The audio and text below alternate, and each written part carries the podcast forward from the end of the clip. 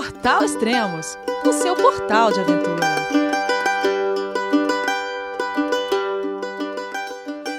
Bom dia, boa tarde, boa noite. Bem-vindos a mais um podcast do Portal Extremos. Hoje vamos falar com a primeira brasileira a completar os sete cumes, a médica e montanhista Ana Elisa Boscarioli. Olá, Ana, tudo bom? Onde você está? Tudo bem, Elias, e você? Boa noite, bom dia. É, legal, obrigado. E aí, já está de volta ao Brasil? Já, cheguei ontem, eu era para ter até chegado no, no domingo, eu perdi o passaporte, foi a última confusão aí depois da montanha, mas já já estou de volta. Caramba.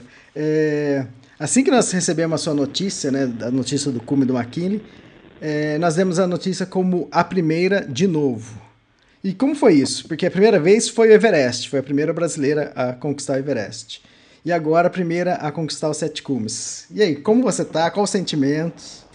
Ai, olha, você sabe, o, o, grande sonho da minha vida foi o Everest. Desde 2099, quando eu fui com trekking no campo base, até, até o campo base do Everest, que eu vi a montanha e eu fui até lá, sabia que dali eu não podia passar, que eu tinha um, um permis somente até o campo base, ficou aquela sementinha, aquele sonho, né? Então foi o grande sonho mesmo da minha vida, que eu conquistei em 2006, depois de sete anos aí me dedicando à montanha, tentando a ficar, adquirir experiência para fazer um Everest.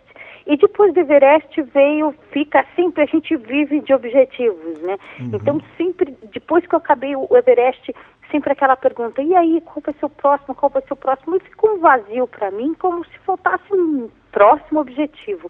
E eu, naquela época, montei o projeto Seven Summits, sete cumes mais altos dos sete continentes. É, e, e depois vim todos esses anos aí, até por precisava me dedicar ao trabalho, até investir na minha profissão, e, e as, algumas das montanhas são bem caras, são bem é, dispendiosas, então eu acabei deixando para um dia se eu tivesse patrocínio e tudo, e, e, e acabou passando alguns anos, mas ficou sempre também aquele desejo de finalizar os, os Seven Summits e ser a primeira mulher brasileira.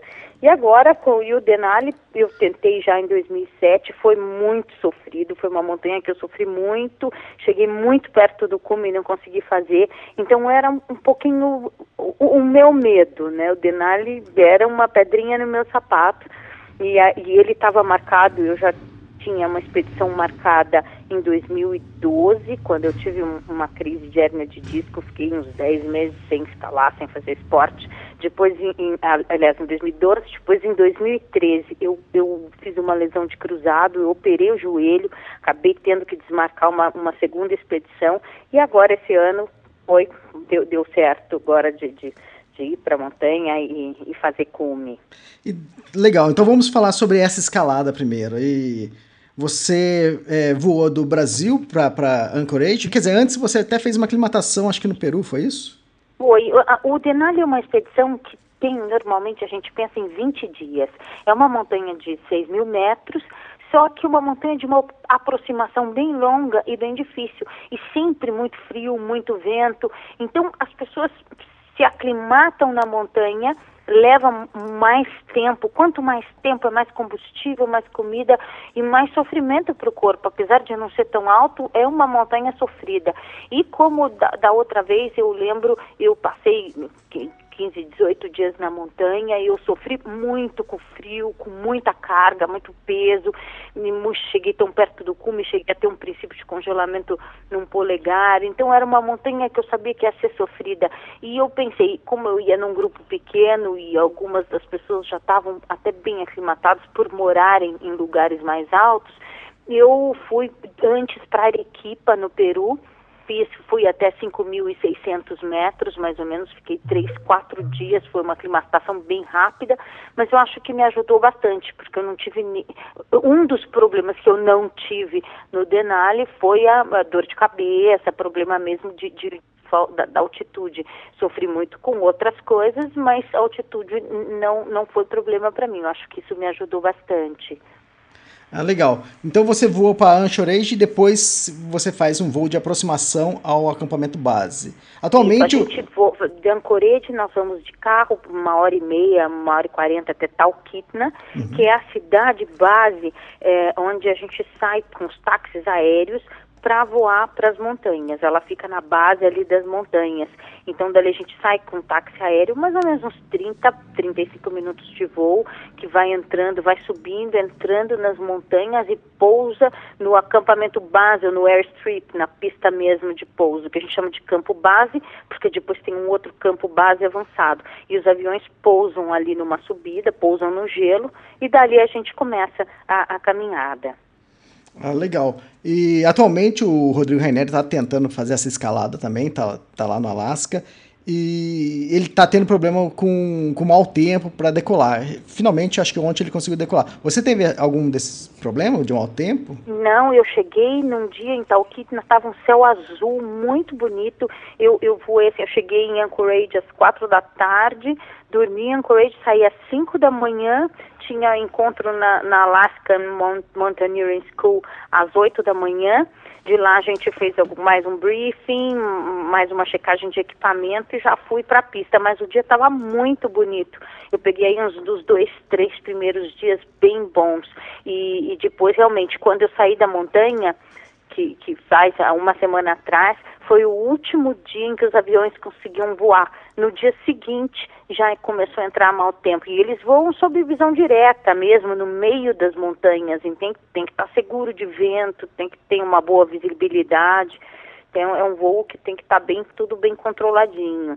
Ah, legal. Aqui o acampamento base do McKinley, né, o Denali, ele fica a 2.200 metros.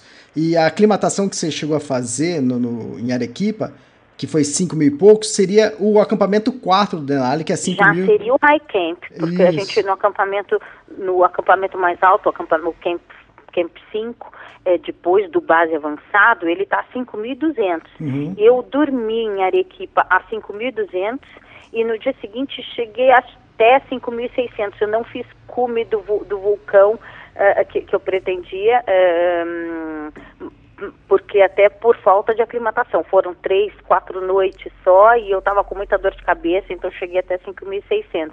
Mas realmente foi mais alto que o High Camp, praticamente 400 metros menos ali, 500 metros menos que o Denali. Uhum, legal. E a, essa aclimatação ajudou lá no, no Maquille? Você sentiu isso? E como foi a escalada em si?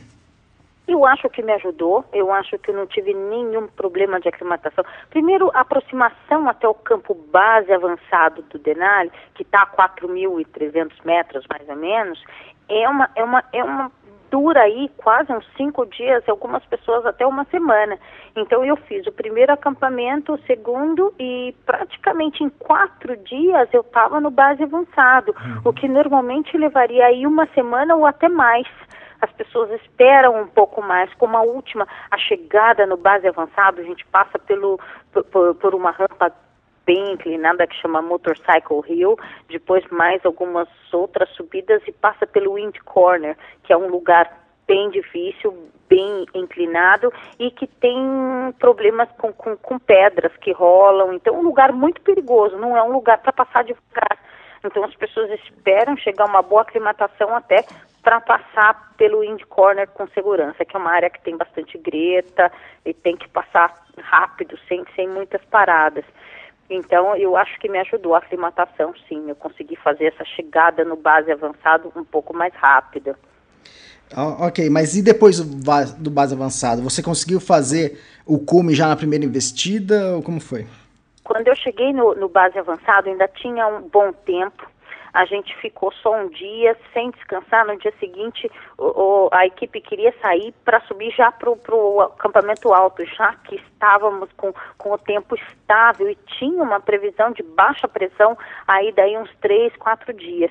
E como eu passei pelo Wind Corner, é um lugar que tem muito vento, que é bem frio, eu tive uma, uma bolha na, na, na ponta do nariz e muito semelhante ao que eu tinha tido da outra vez no dedo e de, ela ficou todo preto, descascou, chegou a ter uma, um, um, sofrimento superficial. E eu fiquei muito preocupada com isso, achei que se eu avançasse ali em altitude, com menos oxigênio e com vento bem ali na parte das cordas fixas, estava bem exposto, estava bem com bastante vento, a gente podia ver a fumaça levantando ali da aresta, né, antes do high camp. Então eu fiquei um pouco preocupada e, e de sair direto pro, pro, pro, pro high camp e descansei mais uns dois, três dias. Nisso começou essa baixa pressão e começou a nevar, fechou um pouco mais o tempo, então a gente acabou ficando no base mais umas três noites, o que para mim foi até bom para aclimatação, essa essa lesão no nariz se resolveu, ela descamou, mas bem benigno, e aí eu fiquei mais segura. Acho, acho que principalmente numa montanha como o Denali, você tem que estar tá emocionalmente, psicologicamente, tudo bem resolvido para ir resgatar toda a força que você tem. Se tiver algum problema né, de mente, de emoção, de psicológico, atrapalha muito.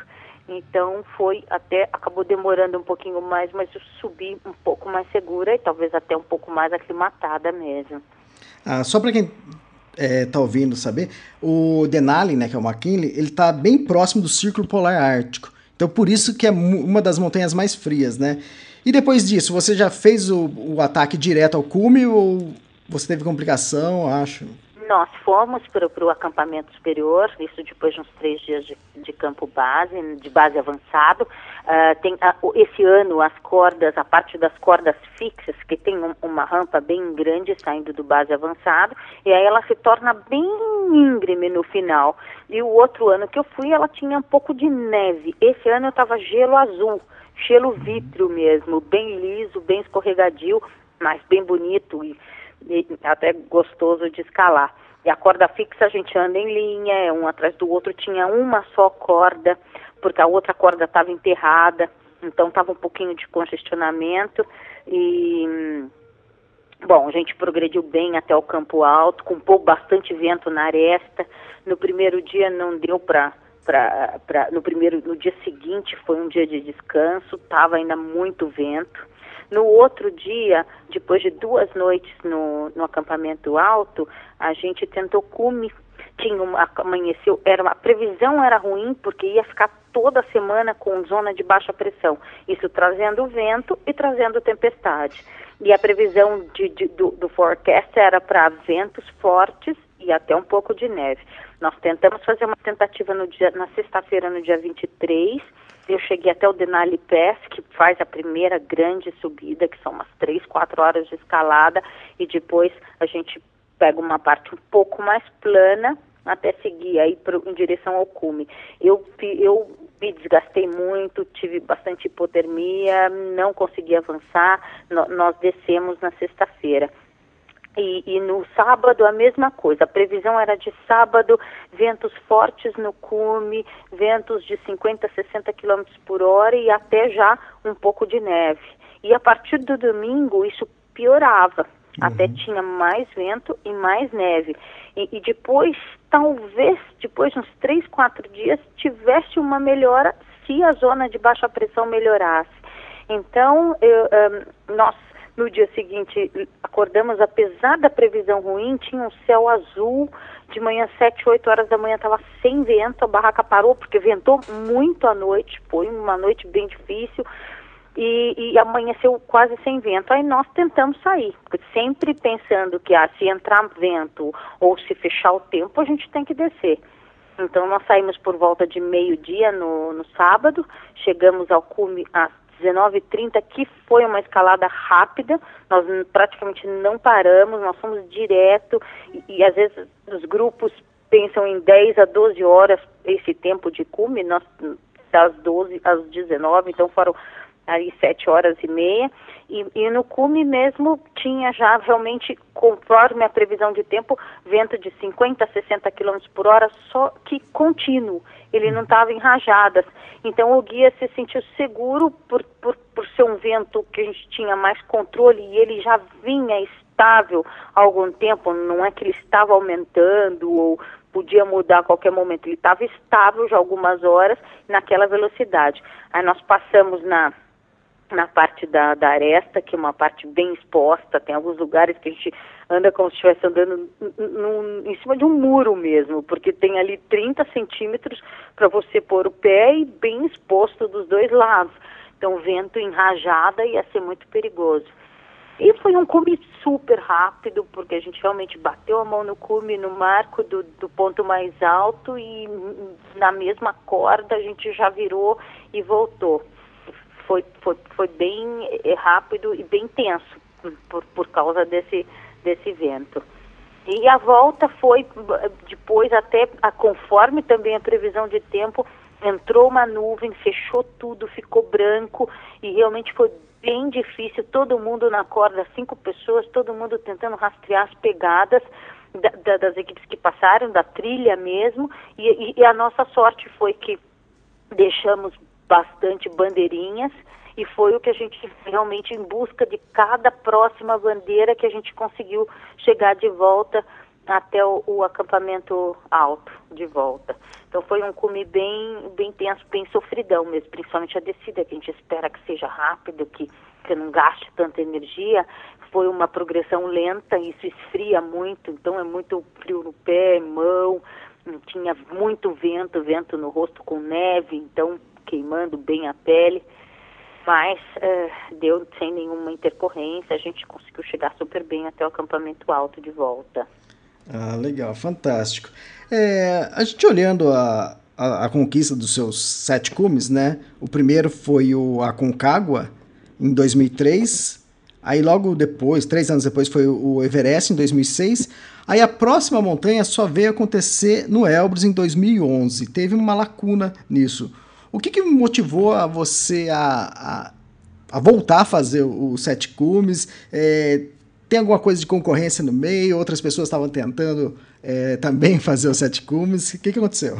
É, na verdade, eu, eu logo depois do, do, do, Everest, o projeto Sete Cumes, eu fui para o Denali, foi um, um choque para mim, porque realmente eu sofri muito, não consegui fazer cume. E daí eu, eu tinha muita vontade de voltar para o Himalaia, eu queria uhum. conhecer algumas coisas no Peru, eu hum, já conhecia Bolívia, Chile, Argentina, algumas montanhas, e, e eu via que, ah, tirando o Kilimanjaro e o Elbrus, que são montanhas mais acessíveis, mas na época não era o que me atraía mais. Eu não queria para o Kilimanjaro. E eu pensava, o Kilimanjaro é o mais fácil, eu vou uhum. fazer ele por último, ele vai ser minha última montanha. E eu não e, e era muito muito investimento para um Vinton, para Papua.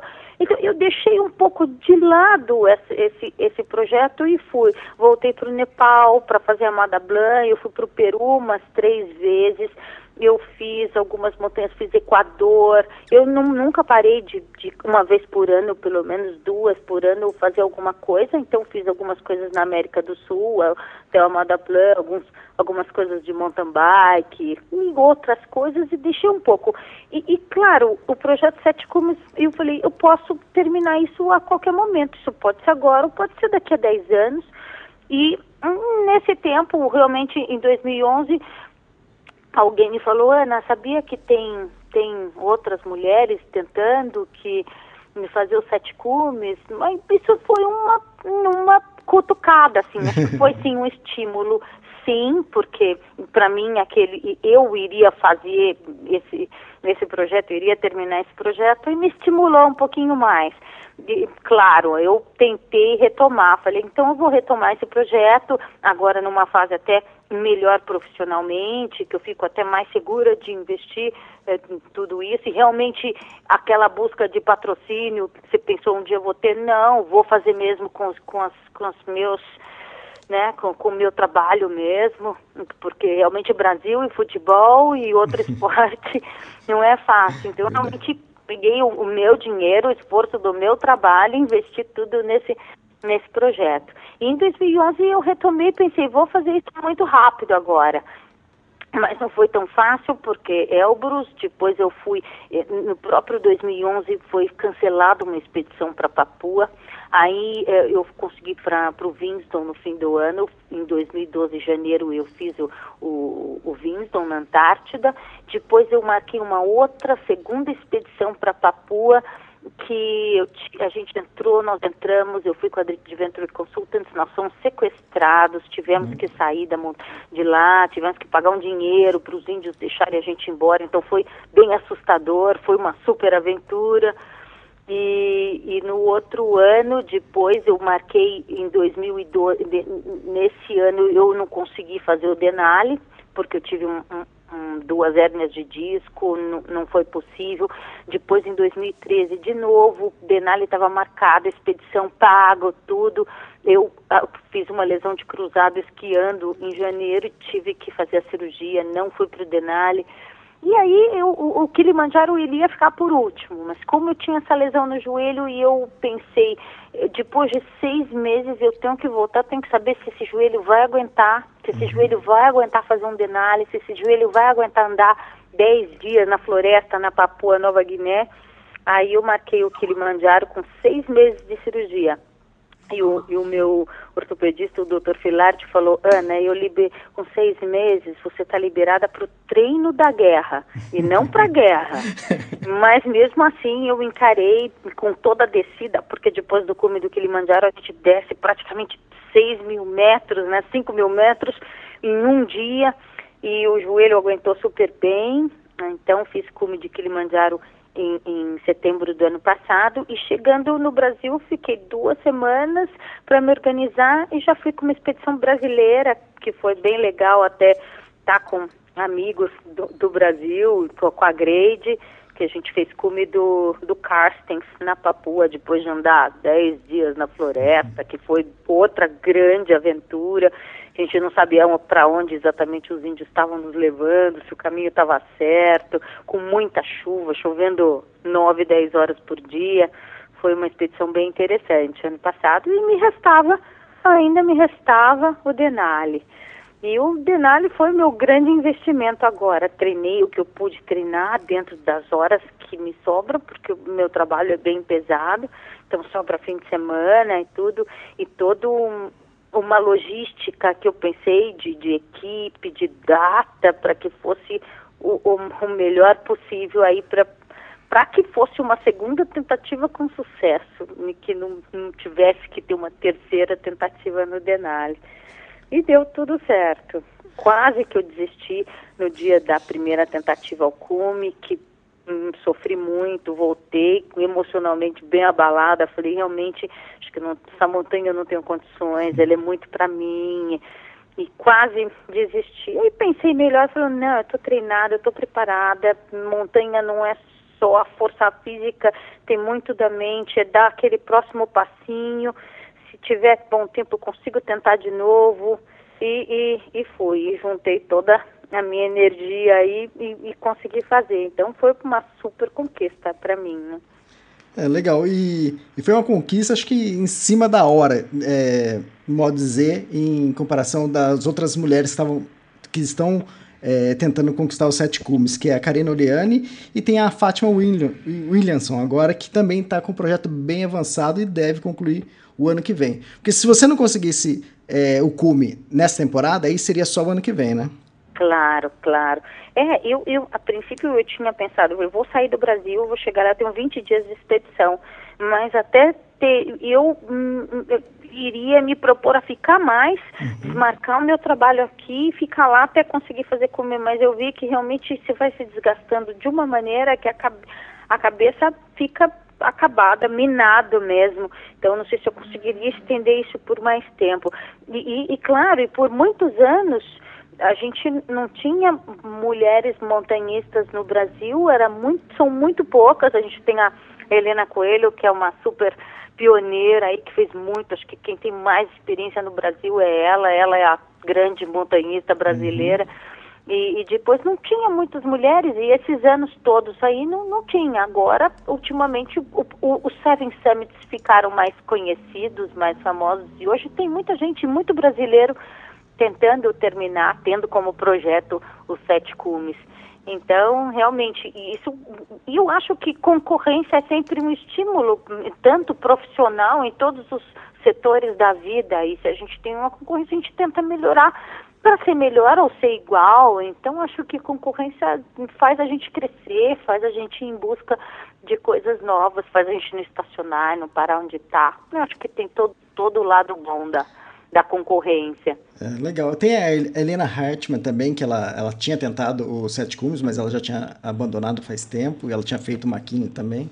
Tinha a Cleo, mas o objetivo dela nem era o Sete Cumes, apesar de ela já ter quatro cumes, mas legal. Para você que trabalha é, num ambiente tão diferente, que você é, trabalha com cirurgias plásticas, né, se você é médica, é, o que, que é estar na, na montanha para você? Olha, é, meu trabalho é bem estressante, é bem tenso, é uma profissão acaba sendo de, de risco. Então, eu trabalho muito com a mente, eu trabalho 10, 12 horas por dia. E a montanha, para mim, é natureza, é você e a, e a, força da natureza. É uma coisa mais selvagem, que você briga aí pela sobrevivência.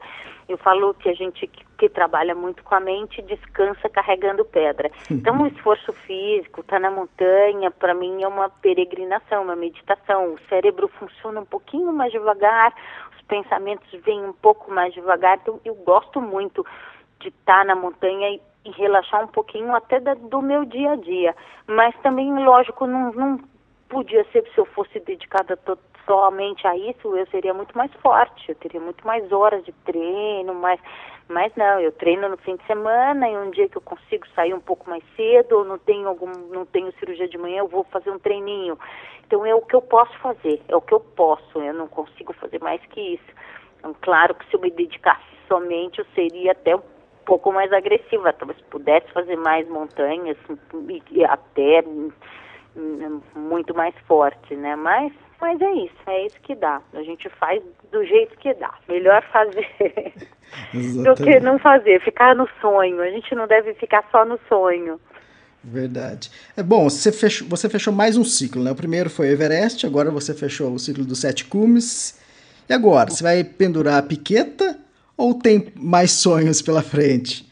Eu, sei, ah, então, eu, eu, não, não sei. Qual, quais são os seus sonhos, mas existem projetos aí de sete o dos sete cumes mais dois. Seria isso? Mas os dois, é, os dois polos. E... Não, tem. Eu, eu me prometi a não fazer nenhuma promessa, porque eu, eu costumo cumprir. Então, se eu falar, não, eu vou terminar o Seven Summits um dia, eu vou fazer. Então, eu, por enquanto, eu estou tentando não falar nada. Lógico, eu vou continuar fazendo meu mountain bike. Eu amo corrida de aventura, que também faço lento, chegando em último, mas da maneira que eu posso. Eu amo ficar com uma bússola na mão, no meio do mato. Então vou fazer muito isso ainda. Espero que continue fazendo por muitos anos. E montanha também não dá, não dá para não fazer uma montanha aí para Arequipa, fazer um vulcão de 6 mil metros. Agora, não sei, não sei. Tinha a ideia de voltar para um 8 mil metros, uhum. uma montanha de 8 mil no Himalaia, talvez. Eu amo ficar na, morar na montanha por um tempo, com calma, e não até. Denali é uma progressão muito rápida, uhum. são dois dias aqui, dois dias ali. Você, num 8 mil, você mora um mês no mesmo acampamento. E é uma vida, é um aprendizado. Então, não sei, isso agora não vou não vou dizer nada. é ótimo. É, e outra coisa, o McKinley esse ano tá bem difícil, né? É, a gente tem aqui é, apenas 21% das pessoas que tentaram o cume chegaram ao cume, né? E você está entre essa pequena porcentagem. Não, tá, tá bem difícil, o tempo estava muito frio, a, apesar de que o ano passado foi uma, uma, uma, uma temporada quente, esse ano também se esperava um, uma temporada mais quente, mas não estava frio, aí teve bastante vento, bastante, ainda não entrou bom tempo, pode ser ainda que até o fim da temporada isso melhore, mas eu, as expedições, as pessoas, os solos e as expedições pequenas de, de não guiadas estavam tendo até mais sucesso por ter uma mobilidade menor, grupo menor que não conta com um ou outro que acabou ficando, que não pode ir, uma progressão mais rápida, porque a hora que abre o tempo você tem que ir rápido para o cume, então grandes grupos demoram um pouco mais para avançar, então realmente estava tá, até agora bem difícil, a não ser que daqui para frente é, essa, essa condição de tempo melhore. Ah, legal. Bom, e quando você decidir com os novos sonhos, você entra em contato conosco Extremos, que a gente vai ter prazer em divulgar. É, parabéns, parabéns por mais essa conquista. Tenho certeza que os ouvintes e todo o Brasil está orgulhoso de você. E além disso, que as duas conquistas ficaram em ótimas mãos, né? Ficaram com você e parabéns. Ah, obrigada. Muito obrigada, Elias. Obrigada a todo mundo. Super obrigada. Obrigado pela força, pela torcida. Legal, obrigado e até uma próxima aventura por aí. Até mais. Obrigado. Até mais. Obrigada.